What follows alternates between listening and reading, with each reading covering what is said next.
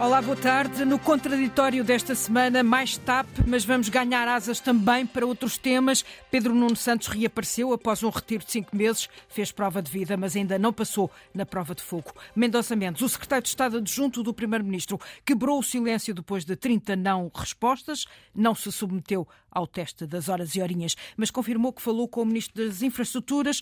Também disse que não foi dessa conversa que resultou o alerta aos serviços de informações. Habilidade na escolha das palavras manteve um ambiente de sombras e levou a oposição a concluir que João Galamba mentiu. O PSD vem agora ameaçar romper o acordo de regime com o PS sobre os serviços de informações, depois de ter proposto uma queixa-crime contra o ministro.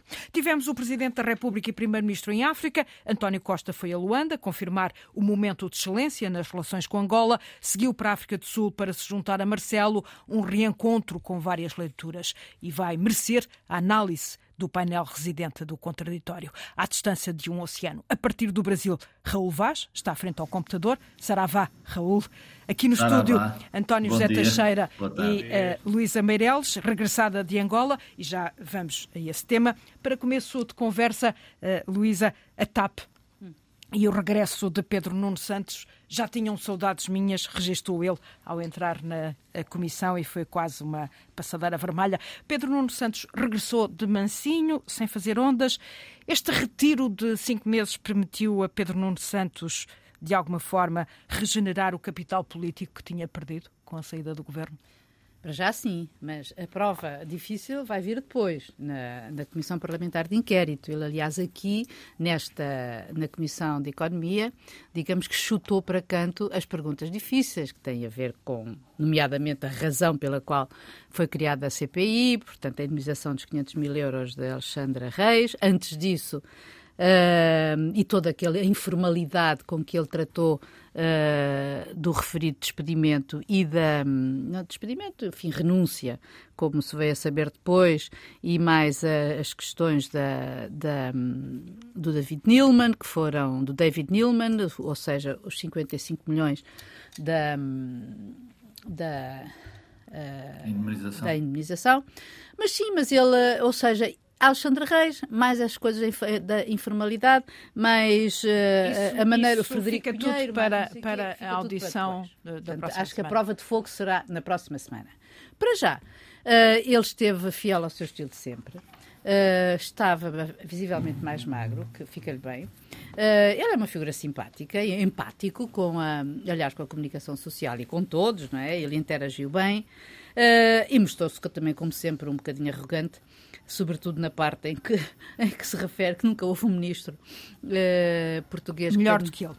Sobretudo que tenha sido com lucros, o que é verdade. Mas digamos que ele, uh, uh, digamos que o lado negro desses lucros, ou seja, na TAP, os despedimentos de 2.500 trabalhadores, os cortes de salários, a injeção de 3.200 milhões de euros, bom, e a CP também, também tem lucros, porque subiu bastante a, a subvenção do Estado. Portanto, sim, ele entrou bem, um, e agora, e portanto já criou uma primeira imagem boa de regresso e, sobretudo, também politicamente está ali, está como sempre, lutador, forte, uh, pronto para lutar. Quem pensava que ele tinha ido às cordas não foi e, portanto, está pronto seguramente para, enfim, para novos, para novos voos, não na TAP, mas Uh, António José Teixeira, é suficiente este, este regresso uh, de cordeirinho passo a expressão, em que poupou o Primeiro-Ministro, evitou uh, entrar em, em conflito uh, com quem o demitiu,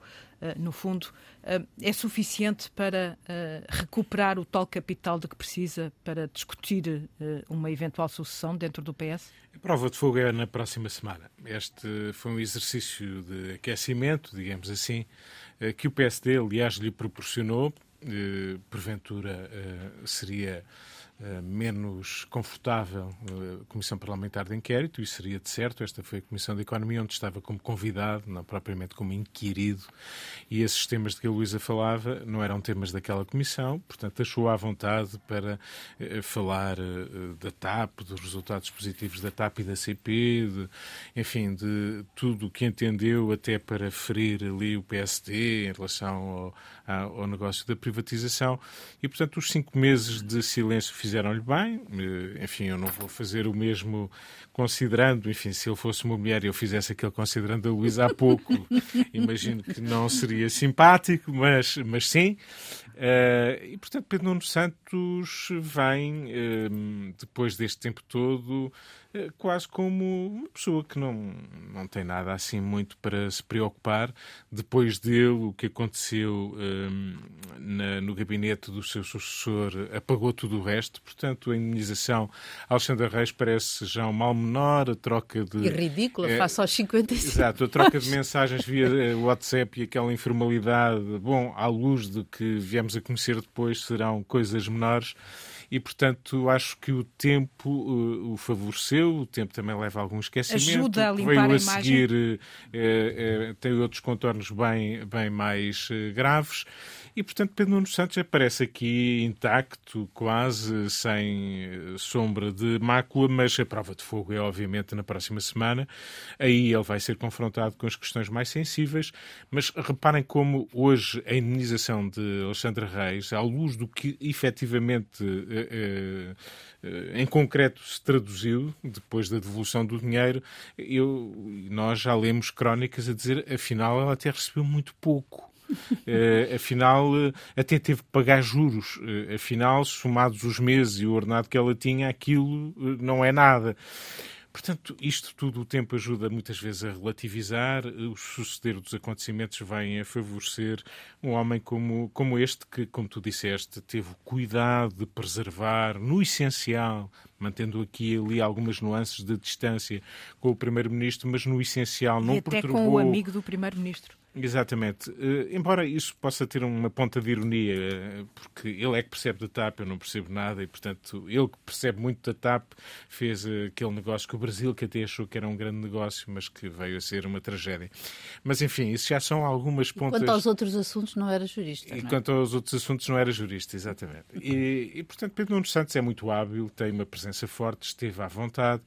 E está ali um homem que pode, pode fazer sombra no, no futuro, como já sabíamos há muito. À vontade ou à vontadinha, Raul Vaz? Uh... Sabemos, sabemos que Pedro Nuno Santos quer-se liderar o Partido Socialista e vai querer. Uh, tem carisma, tem força, o tempo por ele passa e estes cinco meses, como disse a Luísa e o António, fizeram-lhe bem. Desde o Congresso do Partido Socialista em 2018, salvo erro, em que Pedro Nuno Santos afirmou claramente e levantou o Congresso dizendo que ele tinha outro caminho para o Partido Socialista, no fundo foi isto. Uh, teve a TAP fez mal a Pedro Nuno Santos e sair da TAP fez muito bem a Pedro Nuno Santos. É evidente que não estava na Comissão Parlamentar de Inquérito à TAP, isso serão outros 500. De qualquer das formas, eh, desta, desta intervenção de Pedro Nuno Santos, eu julgo que fica um sinal claríssimo. Não desistiu de liderar Partido Socialista. Uh, o quadro político partidário depois de 26 será diferente em Portugal. O Dr. Pedro Nuno Santos é, julgo eu, uh, aquele que a esquerda, a esquerda do Partido Socialista e a esquerda à esquerda do Partido Socialista aponta, aposta para ser esse, esse protagonista de liderança. Portanto, falta muito tempo. De qualquer das formas, é evidente que não distanciando do Primeiro-Ministro, eh, porque é evidente que o líder do Partido Socialista ainda é e vai ser António Costa, eh, ou seja, poupando o Partido Socialista, marcou todas as cartas, ou quase todas as cartas, para dizer ao Partido Socialista e aos portugueses que eh, está para durar, ou pelo menos está para querer durar. Repare-se que há a ideia de Pedro Nuno Santos de que é um doer, é um homem que faz. E já agora, um pormenor para terminar, Natália, quando o ex-ministro das Infraestruturas anunciou ao país a nova localização do aeroporto, Uh, e depois foi uh, desmentido pelo próprio Primeiro-Ministro. Na sequência disso, não se demitiu, ficou. Mas uh, eu também espero, como português, como português, espero que rapidamente, pelo menos até o fim do ano, é esse o acordo entre António Costa e, e, e Luís Montenegro, que haja um sítio para o novo aeroporto. Se não acontecesse, se não acontecesse, será uma estrondosa vitória de Pedro Nuno Santos. Pedro Nuno Santos hum, e Mendonça Mendes ocuparam o espaço mediático hum, desta semana. António Mendonça Mendes, o secretário de Estado adjunto do Primeiro-Ministro, eh, também foi ao Parlamento e quebrou finalmente o silêncio para dizer que não há um nexo de causalidade entre a conversa que teve com uh, João Galamba e, uh, uh, os, e o alerta aos serviços de informação. Isto, uh, lidas as palavras do secretário de Estado, apanhamos João Galamba numa mentira? Ou há aqui uma contradição? Ou uh, foi uma habilidade uh, de palavras e não é nada disto? É. Luísa Meireles. É difícil porque nós, ao analisar esta situação, aliás, enfim, já vimos analisando há bastante tempo e já com algum desgaste, a verdade é que é quase que entramos no nível da semiótica, não é? Porque já não estamos a fazer eh, ou a, a, discutir políticas, estamos a discutir se aquilo que o Mendonça Mendes, nomeadamente, diz na sua frase, que é não o reporta aos serviços de informação, e estou a, a, ler, não decorreu de nenhuma sugestão, nem orientação, nem nenhuma indicação da minha parte, nem de nenhum membro do governo. Não decorreu uh, de nenhuma sugestão. Portanto, está aí. Uh, ou seja, ele não nega que falou ou que sobre os dois falaram sobre isto, mas o que ele diz é, é exatamente. Que, que não foi esse, essa conversa e essas palavras que, que, que, ditaram depois o alerta. E o Galamba, que apesar da comissão de inquérito uh, ter referido com um pestanejar, como tu dizias na semana passada, ou com um sim assim apagado à pergunta de de, do deputado da Iniciativa Liberal, da Iniciativa Liberal Blanco, de onde é que tinha partido de onde é que tinha partido e refere o nome dele. No fundo, depois ele diz que, bom, a primeira, quando eu perguntei a, a, a, em relação ao SIS, a chefe de gabinete disse que já tinha, já tinha feito a ligação. Portanto, uh, há contradição? Não sei. Galamba mentiu? Não sei baralhou-se, não sei. Mas nesta altura do campeonato eu já nem sei se isto é uh, tão é, tão interessante assim que se vá até que se vá até ao fundo disto, porque estamos na verdade já estamos aqui a derrapar em palavras, não é? E, e não sei até como é que fica João Galamba depois disto. Acho que fica mal, porque eu acho que ele já não estava bem, não é? Como a gente percebeu. Uh, ele, aliás, uh, tê-lo percebido logo, depois também percebemos que ele era, para mim, foi sempre um, digamos que um pretexto infelizmente, não o melhor deles, quer dizer, a situação, que não é necessariamente ele, que é a situação em torno dele e do dia 26 de abril, etc., para que o o Primeiro-Ministro quisesse marcar uma posição face ao, ao Presidente da República, uh, sem criar crise política, aparentemente não criou, a solução, não houve dissolução, mas efetivamente ele já estava fragilizado, ficou fragilizado e agora ficou mais ainda, não é? Porque o que nós começamos a ver é que, efetivamente, António Costa já foi claro e perentório a dizer que não tinha sido, tinha sido, não é? A dizer que não foi uh, António Mendonça Mendes, não foi o secretário de Estado, não foi o gabinete que disse sobre o que falou, sugeriu o SIS e, um, e agora o próprio Mendonça Mendes que também diz que não, embora nesta tal, de, de, nestas tais palavras uh, uh, sujeitas à semiótica, à análise de semiótica, e depois, uh, e portanto, ele agora uh, resta-nos esperar por julho, por saber as lições que o senhor Primeiro-Ministro tira, se tira, se eventualmente tira Galamba ou só depois do orçamento, porque há de precisar dele para fazer o orçamento. E, eh, bom, logo se verá, porque tudo isto também há, há que esperar. António, uh, uh, João Galamba tornou-se num ministro indefensável depois destas, desta audição de Mendonça Mendes, ou esta habilidade nas palavras do secretário de Estado revelam, afinal, que de facto é difícil eh, defender o ministro? Eu acho que a insustentabilidade de João Galamba é uma evidência, mas eu julgo que já o era desde Antes, que António sim. Costa deixou que, ou melhor, quis que ele continuasse, quis de algum modo sacrificá-lo até ao final da comissão de inquéritos. O que é esse o seu timing? Vamos ver se se será assim. Já tinha feito, enfim, algumas coisas parecidas com outros homens muito expostos e muito fragilizados.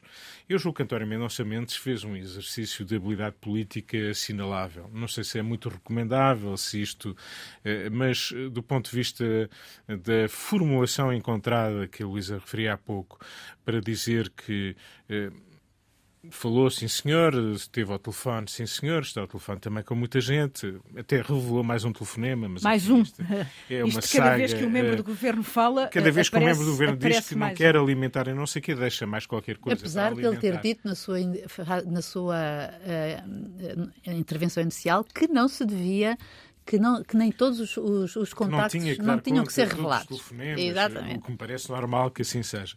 Mas ele pode ter dado uma sugestão, eh, pode ter dado uma orientação, eh, mas ela não esteve na origem eh, da chamada da chefe de gabinete João Galamba para o, sistema de informações da República. Aliás, ele adianta até diz que não é nada contra e que se fosse se, se passasse com ele não via não vinha mal ao em mundo. Abstrato, pois colocou a questão em abstrato, ou seja, ele colocou-se de fora de qualquer responsabilidade, ponto um, ele, António Mendonça Mendes, com isso indiretamente também o Gabinete do Primeiro-Ministro, o Primeiro-Ministro, isso não é de sumenos, e deixou uma ponta a descoberto sem ser necessariamente uma mentira de João Calama. Mas se houvesse alguém que, apesar de tudo, tinha que ter aqui alguma ponta de sacrifício, e essa ponta ficou com João Galamba. Porque, obviamente, a ilação que os partidos da oposição quiseram tirar foi de que João Galamba não teria, ou melhor, teria faltado à verdade. E eu, se tiver que dar um palpite, se calhar João Galamba não terá faltado à verdade verdade, sendo certo, acreditar, neste momento não há nada que nos permita dizer o contrário, eh, que objetivamente foi a sua chefe de gabinete que eh, fez o contacto, eh, que depois recebeu um contacto do SIS e, portanto, mesmo que houvesse outras orientações de quem quer que seja, materialmente as coisas terão ter-se passado assim. E, portanto, a ilação disto é, é, muito simples. A questão essencial, para, para, para, para, para essa expressão batida, é, é mesmo a intervenção do SIS não é o telefonema e os telefonemas e os a menos que houvesse um telefonema a dizer ao SIS que tinha que lá ir, um telefonema direto, vamos imaginar, de alguém eh, do governo que tinha telefonado ao diretor do SIS dizendo é preciso recuperar este computador. Até agora não temos nenhum indício que isso tenha acontecido e, portanto, o que é que está em causa? E temos falado, temos simplificado sempre no discurso público a questão dizendo o SIS. Bom, é mais do que isso. E já lá vamos. O chapéu só... do SIS é o, o Sistema uhum. de Informação da República Exatamente. Portuguesa. E foi esse que terá acionado o SIS, a Secretaria-Geral do, do, do, Sistema de Informações da República Portuguesa, para esta intervenção. E ela é muito questionável. É quase toda a gente o diz que acha muito estranho que um caso de roubo, como foi assumido, eh, tenha sido, tenha uhum. acionado o SIS eh, àquela hora da noite. Já lá vamos, e até, um e até, e até ao, à ameaça de Luís Montenegro, mas para já, Raul Vaz, aí à distância do outro lado do Atlântico, como é que tu uh, uh, uh, seguiste eh, esta, esta, esta, este, esta audição de, de Mendonça Mendes é uma mentira, não é uma mentira? Há aqui alguma contradição não, não ou foi um jogo de palavras? Não parece que tenha sido uma mentira, parece-me que António Mendonça Mendes está a dizer a verdade. Uh, falou com João Galamba, porque João Galamba lhe telefonou, uh, não terá dado indicações para chamar o SIG, até porque o SIG já, já estava em campo, julgo eu, na, na minha fita do tempo. Acho, concordo com o António, que este, este, este jogo de telefonemas, estas aparentes contradições, uh, tem vindo a perder interesse. Dizer quem é que está a falar a verdade, quem é que está a falar a mentira. É evidente que João Galamba se embrulhou, embrulhou completamente uh, nesta, nesta novela uh, e António Mendonça Mendes veio apenas reafirmar aquilo que já tinha dito de uma forma informal, ou seja, falou com o Ministro, ou o Ministro falou com ele, não deu sugestão para chamar o SIS, até porque o processo já estava em curso e, portanto, portanto as coisas são o que são. Eh, quem chamou o SIS ou quem terá carregado no botão eh, foi a Ministra das Infraestruturas e Exercício, a doutora Chefe de Gabinete. A chefe de gabinete, esta é a minha ironia, eh, deste lado do Atlântico. E, portanto, isso foi isso que aconteceu, tem pouco, tem pouco interesse político. O que tem relevância política vai ser depois, obviamente, da avaliação uh, política do Primeiro-Ministro, julgo que já lá iremos à tal carta de uhum. Luís Negro sobre o SIS, a avaliação política do Primeiro-Ministro e, e, julgo que nesse aspecto uh, espero que António Costa não faça o que tem feito, ou seja, usar e deitar fora. Não, não, não deixe de usar, não, não, não, não use apenas João Galamba e depois da Comissão Política de Inquérito o, o mande para casa, porque isso seria muito feio, até porque o Primeiro-Ministro tem dito repetidamente que. Mas isso não é quase uma fatalidade face, face à prestação Não me parece, não parece, até julgo que até tenha alguma dificuldade António Costa a recortar aí. Eu bem sei que estamos na época de contratações futebolísticas, mas essas são bem mais fáceis porque há dinheiro e há clubes com credibilidade e com objetivos. Não me parece que seja isso que se passa hoje no Partido Socialista. Não me parece que António Costa tenha argumentos para uh, recortar uh, boas pessoas uh, dentro e fora do Partido Socialista. Por exemplo, Carlos César seria um ótimo vice-primeiro-ministro, e estou a dizê-lo com toda a clareza. Por que não? Por que não? Mas é preciso fazê-lo e é preciso buscar os melhores. Nas atuais circunstâncias, julgo que António Costa terá alguma dificuldade. João Galamba está a trabalhar. Esteve esta semana no Japão, por exemplo, a tratar dos esportes, a fazer o seu trabalho, e, portanto, não acho que sejam favas contadas que João Galamba saia do governo e seria uma jogada muito feia, mesmo muito feia de António Costa, quando disse na altura que João Galamba tinha feito tudo com, by the book, como deve ser, eh, que estava a trabalhar e que era um bom ministro. Não é num mês e meio que se deixa de ser um bom ministro. Nas conclusões da oposição, João Galamba uh, mentiu, uh, mas já pouco mais se pode explorar ou não desta crise do SIS, ou há, é que para além da queixa crime eh, ao Ministério eh, Público eh, contra, contra o Ministro. O PSD e, e Luís Montenegro veio hoje mesmo ameaçar romper com o acordo de regime com o PS sobre os serviços de informação. Isto é, é, é uma ameaça eu diria, inédita uh, nos quase 50 anos que já levamos da democracia. Uh, há um acordo tradicional entre, entre o PS e o, e o, e o, PSD sobre duas grandes matérias, que são os serviços de informação, de informações e, e a política externa. E Neste defesa, caso, sim. e a defesa, claro. Neste caso, uh, Montenegro uh, quase que, que, quer usar a bomba atómica. Sim, e quer usar a bomba atómica em, em, em relação a um tema, uh, quer dizer, está transformando esse tema político de facto em tema central. Agora, não é a primeira vez que ele o diz, nós já o sabemos. Ele está a levar até o limite essa ameaça. Agora, uh, eu acho que ele talvez também escamoteie um, escamoteie um bocadinho a questão, porque é verdade que o Conselho de Fiscalização, que como se das, do Sistema de Informações da República, uh, é, é, um, é um conselho constituído por três pessoas, no caso respeitando a maioria absoluta, dois do PS e um do PSD. Concluíram aquilo que a gente já sabe, não vou repetir, que não tinha havido nada ainda normal, não terá sido muito, muito fantástica essa análise, não sei, essa, é, pelo, que se, pelo que se soube, mas a verdade é que já foram ouvidos na, na Comissão de Assuntos Constitucionais. Uh, por outro lado, tanto o diretor do SIS, Uh, foi ouvido, assim como a, a secretária-geral secretária do, do CIRP também foi ouvida. Agora, e eu também estou convencida que provavelmente se Montenegro quiser ouvir a secretária-geral do CIRP, também pode ouvir. Uh, acho que isso não tem, uh, acho que isso não haverá problema em termos de, enfim. De... Sim, mas com esta retirada Agora, de confiança, porque isso é, é o que resulta desta carta, política, inclusivamente retirar a confiança do elemento do PSD no CIRP. Ou seja, o que ele pede é a admissão de toda a direção. Exatamente, e além do mais, o PSD já se manifestou de acordo, ou, ou, manifestou a iniciativa e a vontade de propor uma outra maneira de, de controlar ou fiscalizar o sistema de, de informações da República. Mas isto é, uh, é tudo, quer dizer, isto tudo parece-me um pouco. Um, quer dizer, levar, uh, como já disse, levar ao limite um, um, uma situação, mas também que esta questão em concreto do uh, politicamente, em, esta situação e este ponto político, que é uh, o SIS, leve a quê? Essa quebra depois vai significar o quê? Eu não consigo entender.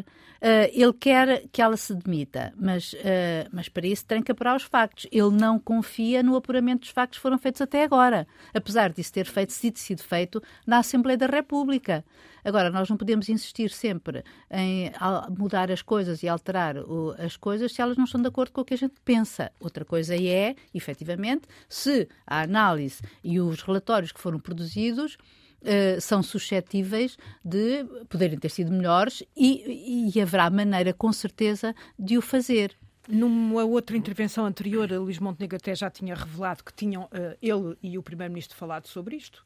Uh, e foi a primeira vez que Montenegro manifestou a vontade de querer a saída da secretária-geral do CIRP. Uh, o que é que isto significa? É uma, politicamente é uma forma apenas de manter a pressão sobre o ministro sim, ou, isso... ou, ou, ou, fazer uma revolução não, nos serviços? Tem de... pouca relevância, claro que sim, que também tem essa dimensão. Nós temos aqui um problema central. Uhum. Os serviços de informação, de informações correm o risco de descredibilização. Isso é o pior que pode acontecer. E é, é, a confiança nos serviços de informação é algo que não é fácil de construir, mas depois a desconfiança é muito fácil de acontecer. E, manifestamente, nós estamos perante um caso em que até hoje não encontramos nenhuma justificação, apesar da informação. Nem nenhum paralelo. Para que eh, a intervenção tivesse sido esta. Aliás, a PJ teve outra cautela e a PJ seria mais indicada, obviamente, para uma questão deste tipo.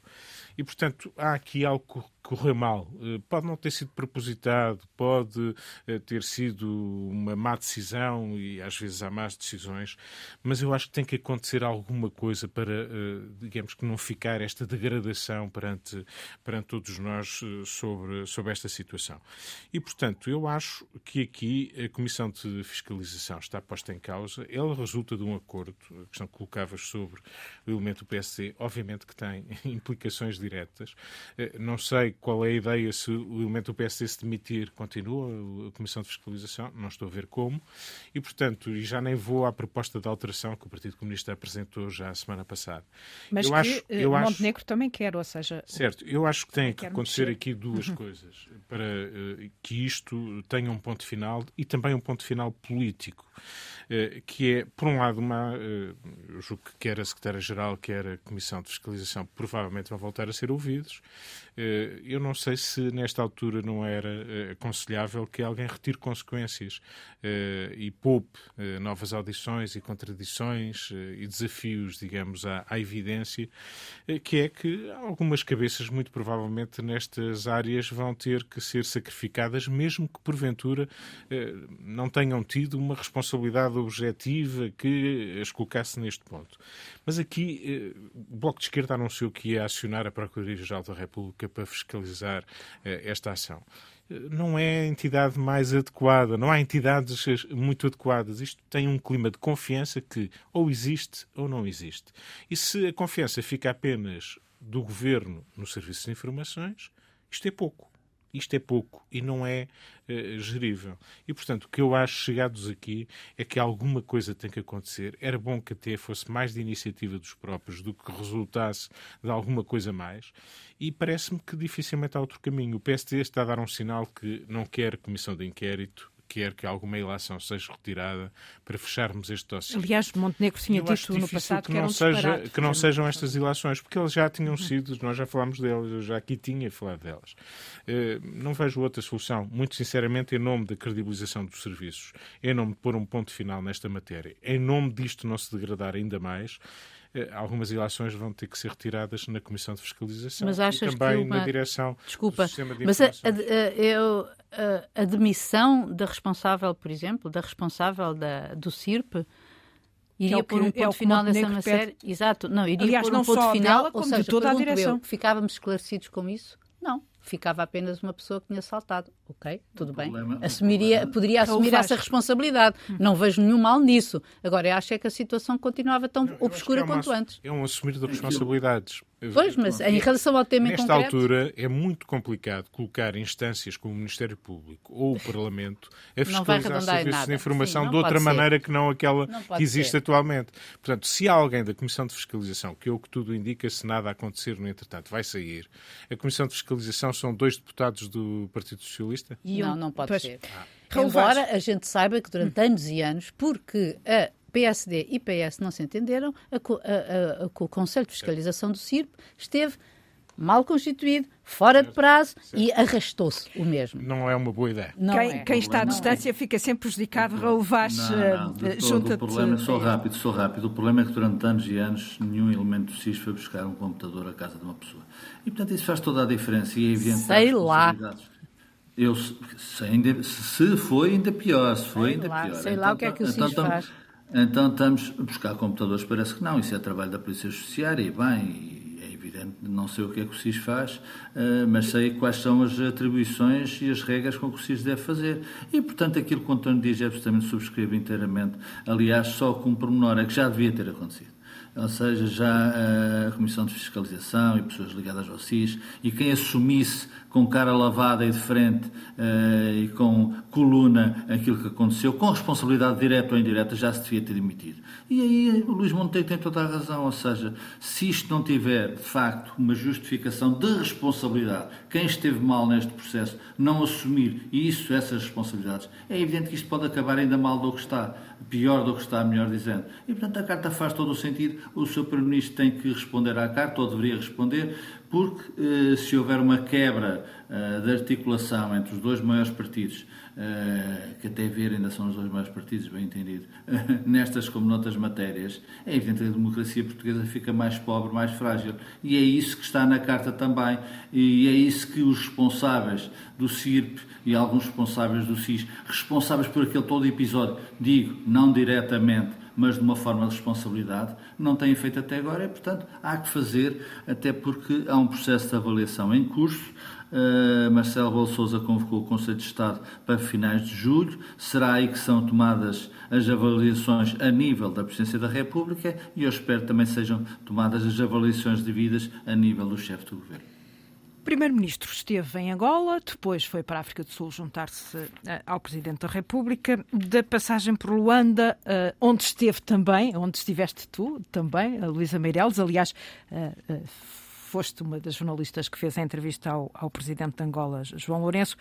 O que é que sobra desta, desta visita? Estamos a viver o melhor momento das relações entre Portugal e Angola? Acho que sim, e pelo menos a acreditar nas palavras do próprio uh, João Lourenço e das autoridades portuguesas. Uh, eu penso que sim, os tais irritantes Uh, que, que, era a questão do Manuel Vicente, que aliás continua por, uh, por esclarecer. Uh, por esclarecer, não. nós sabemos que, que o processo do Manuel Vicente em Portugal foi entregue à Procuradoria Angolana e que, apesar de já ter expirado o prazo das suas, da sua imunidade, ele continua Uh, ele continua sem ser processado, mas isso é do âmbito da Procuradoria e João Lourenço até uh, falou nisso, a, de, pondo paralelo em relação a Sócrates, digamos assim, era uma questão de soberania, aliás, ele sempre disse isso, era uma questão de soberania e, portanto, não lembraria a, a Portugal, a, a, Angola, digo, processar Sócrates. Bom, que é uma frase assim, caída do nada, estranha. Mas, independentemente disso, Uh, eu acho que Portugal, é, é sobretudo do ponto de vista económico que esta, que, esta, que, esta, que esta visita foi importante e que houve tanta disponibilidade. Repare-se, Angola tem. Uh, uh, Angola tem o Gafi. Ou seja, há aqui uma mudança de paradigma. Houve mal, um, uns anos seguidos em que Angola apostava muito uh, na China e, e quase tirou. E ele para... agora disse que já. E, que agora já apostou. não é assim. A questão era que eles deram dinheiro não houve, foi uma relação, entre, não havia relação bilateral. Eles tiveram, foi dinheiro que têm que pagar com língua de palmo, como ele reconheceu. O que eu acho interessante, de um ponto de vista económico, é que Uh, Angola está sujeita a um processo da, do GAFI, que é o Grupo de Ação Financeira Internacional, que trata do branqueamento de capitais e terrorismo. E Angola tem um processo suspeito sobre isso por causa de dinheiros que terão chegado uh, uh, aos Estados, enfim, islâmico via, ou não, ou antes disso, ao Hezbollah via libaneses angolanos. E, na verdade, isso é uma coisa, enfim, que se de esclarecer, mas uh, corre o risco de ter uma penalização de um ponto de vista internacional em relação aos créditos. E Portugal sendo eh, e Portugal eh, é um elemento fundamental na credibilização, na credibilização da política da angolana. António José Teixeira, desta visita ou desta passagem por Luanda, António Costa convidou João Lourenço a vir a Portugal eh, para os 50 anos do 25 de Abril. Não só João Lourenço, mas todos os chefes de Estado dos Palopes, o que significa um regresso de Lula da Silva ao Parlamento. E desta vez não houve CPLP, reações inflamadas. CPLP, no caso. Palop, não. Eu queria falar da CPLP, peço desculpa, também eu me engano. Um, o que é que impede desta vez uh, Chega e Iniciativa Liberal de protestarem? Eh, talvez bom senso, na minha leitura. Uh, enfim, não sei se isto é um bom argumento. Mas vamos. Eu, eu, acho que esta ideia de, em relação aos 50 anos do, do 25 de Abril eh, já residia na cabeça, na altura, do responsável pelas comemorações, Pedro Dão e Silva, que mais tarde eh, se veio a tornar ministro, eh, que era uma data em que, no fundo, quem ganhou a independência na sequência do 25 de Abril, enfim, o 25 de Abril, como sabemos, está intimamente ligado também eh, à evolução da, da guerra colonial e tudo o que se lhe seguiu, e, portanto, seria uma boa altura para reunir em Lisboa os representantes de, dos países africanos eh, que ganharam a independência nessa altura. Enfim, depois mais tarde também Timor, mas eh, a ideia era essa. O Presidente da República, aliás, já fez um acrescento, Exato. porque convidou de caminho também para a mesma altura o Presidente da África do Sul. Eu acho que nesta altura nós temos que ser capazes de perceber que nós temos relações, primeiro, relações históricas próximas com países que falam a nossa língua. E é natural, numa data tão importante para a democracia, que eles estejam presentes. Nós não temos que lhes exigir à partida que eles tenham as mesmas ideias sobre uh, tudo uh, o que acontece no mundo, se concordam com a guerra da Ucrânia, se não concordam, se têm uma justiça a funcionar temos é melhor que manter ou pior. Relações de e, portanto, uh, isso nas relações de, históricas entre os Estados Obviamente que é importante esses pontos, mas também é importante termos pontos de convergência, interessam a todos os países. Portanto, vejo isso com bons olhos e, enfim, quero pensar que foi bom senso. Abreviar, porque já estamos uh, com a, digerir mal ou a gerir mal uh, o relógio, relevás uh, rapidamente? Muito. Eu gostaria muito que uh, a economia angolana, o PIB angolano não dependesse ou não continuasse a depender de 95% do petróleo. Gostaria muito que, houvesse, que não houvesse estruturas obsoletas. a educação é um problema gravíssimo no país. Eu vivi dois anos em Angola e adoro Angola. E, portanto, parole, parole, parole, em francês é o que eu vi muito, muito nesta visita. É evidente que os vistos foram alinhavados, é evidente que há uma fraterna ligação entre os dois países, já houve, há e haverá, mas é preciso fazer mais, é preciso fazer mais e Jalonense tem que, nesse, neste mandato, fazer mesmo muito mais, mesmo muito mais, uh, para eventualmente conseguir que o MPLA ganhe novamente as eleições, o que eu duvido e digo mais, isso, a alternância de poder em Angola é um dos problemas de um país fantástico que existe em África. PM, Primeiro-Ministro e Presidente da República juntos na África do Sul, agora em peso da régua, entre silêncios, elogios, selfies e distâncias. Como é que se pode medir a temperatura entre, nas relações entre Marcelo e António Costa nesta altura, Luísa Meireles? Não sei se está gelada, mas pelo menos está bastante tépida. Uh, acho que está bem longe de outros tempos. Uh, apesar das palavras uh, em que, de António Costa, que se esforçou por dizer que o que está bem, funciona bem, vai continuar bem. E acredito que sim, que continue bem, que está a funcionar bem. agora, os apartes do, do Presidente da República foram suficientes para se perceber que às vezes as piadas doem.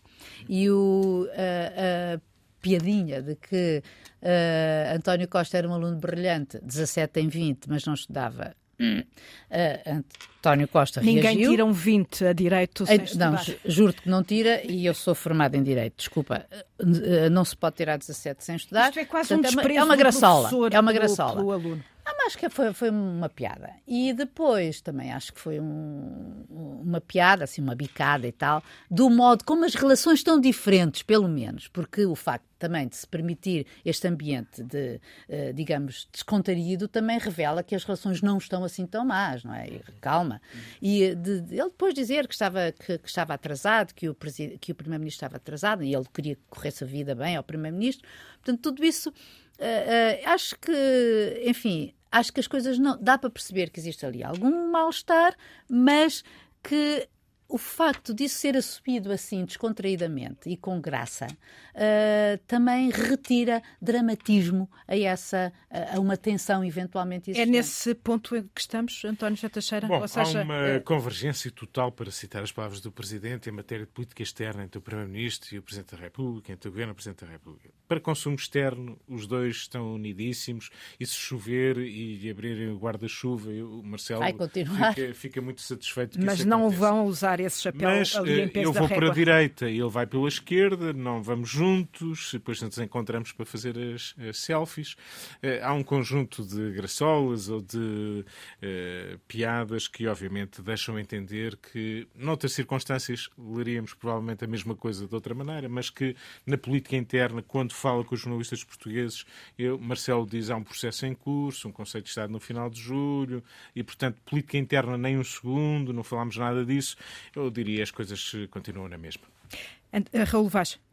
Eu não acho graça nenhuma, sinceramente, como português, porque acho que a ligação entre Marcelo e António Costa era muito boa para o país. Já o disse e repito, é bom que o país tenha dois políticos desta natureza e foi isso que António Costa não quis eh, quando eh, enfrentou ou quis dizer ao país quem manda sou eu. As coisas estão diferentes, vão ser diferentes.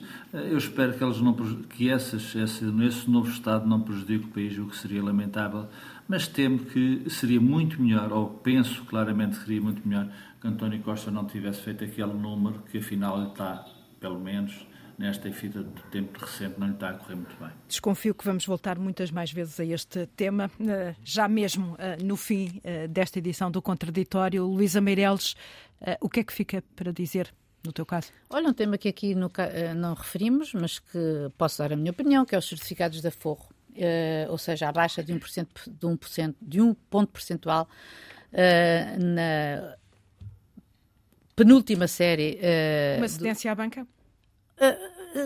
sabes, eu tenho mixed feelings com isto, porque, um, acho que o timing foi péssimo e, portanto, permite até fazer demagogia sobre isso. Depois, uh, acho que há uma série de equívocos aqui que eu acho que o problema é mais da banca que dos certificados de aforro. Eles baixaram 2,5%, para 2,5%, continua a ser atrativo. A banca, ainda há pouco estava a ver na televisão, aparentemente terá subido já uh, algumas, uh, alguma dessa taxa de juros nos depósitos, mas não tanto. Mas eu também me indago. Uh, Uh, foi reduzida, uh, para além dos 2,5%, foi reduzida o máximo que se pode investir em certificados de aforro, uh, que antigamente era 250 mil, agora é 50 mil. Eu confesso que acho muito bem, porque confesso que 250 mil, não estamos a falar de, de, classe média, porque eu tomei nota de um dado impressionante, é que 250 mil euros equivale a 17 anos de rendimento bruto do salário médio em Portugal. Portanto, era mesmo a classe média que estava a investir aqui. Não, não será. Agora, o Estado tem a obrigação de incentivar a poupança e a dar juros interessantes às pessoas? Sim, tem. E por isso, 2,5% é menos. Pois é, é uma chatice. Ainda é alguma coisa, mas tudo isto eu tenho, eu, como eu disse, tenho mixed feelings em relação a isto. António Zé Teixeira. Era um bom tema. Vou falar em causa própria ou em casa própria. Uma entrevista que Salman Rushdie deu à RTP. Eh, lembremos que ele foi alvo de um ataque eh, violento eh, em agosto do ano passado. Salman Rushdie a falar de censura e opressão. Foi atacado com uma faca e esteve quase a morrer. Esta entrevista... E ficou cego? Este ficou cego, com problemas, eh, enfim, num braço, etc., por aí fora. Eh, está a recuperar e eh, está também com a lucidez de dizer que, por um lado, quando se lhe pergunta perdão ao inimigo, ele diz: Bom, se o perdoarmos, ele não sabe o que fazer a seguir. Mas também foi dizendo que as palavras é aquilo que fica de mais. de um superpoder, no fundo, que o, o escritor tem e o que lhe sobrevive são mesmo as palavras, é esse poder que eles têm têm, eh, eh, mesmo depois de morrerem. É, é aquilo que sobrevive. Só dizer que Salman Rushdie tem um novo livro, chama-se, ou vai chamar-se em português um, Victor. Uh, a cidade da Vitória, City. Victory City, vai ser em novembro. Tem duas personagens portuguesas neste, neste, neste livro e é sempre um gosto ouvir um homem livre e forte como Salman Rushdie. Raul Vaz. Uma sondagem do ISCTE para o Expresso, que sai hoje e que me preocupa, embora não me surpreenda. 80% dos portugueses não confiam nos partidos políticos, no governo, no Parlamento, na Igreja. Imagine-se na Igreja, um partido que um, país laico, mas muito católico. Confiam mais em quem? Em polícias, nos presidentes de junta, no Presidente da República, nas Forças Armadas, ou seja, uh, personalidades de proximidade. O que é que isto quer dizer? Quer dizer que os partidos políticos tradicionais estão a viver uma crise profunda, eh, e eu estou a falar particularmente do PS e do PSD, embora se achem vigorantes e triunfantes, eh, e diria que se isto eh, for por aí, se for indo por aí, será fácil que André Ventura cresça, que André Ventura de um, lado, de um dia para o outro apareça como uma força absolutamente incontornável na sociedade portuguesa, o que seria, na minha opinião, uh, perigoso e muito lamentável e que, por exemplo, e que, por exemplo, o Almirante Gouveia Melo possa ser o próximo Presidente da República, o que, o que eu também seria um, acho um claro retrocesso na sociedade portuguesa. Eh, é preciso que os políticos, eh, os políticos tradicionais olhem para estes números com cuidado, com interesse e, sobretudo, tendo a liberdade e a vontade de mudar algumas coisas que não estão a ser mudadas e, portanto, é por este caminho que vamos, é um caminho mau para o país. Concluído o contraditório desta semana, Luísa Meireles, Raul Vaz e António José Teixeira, até para a semana. Até para a semana.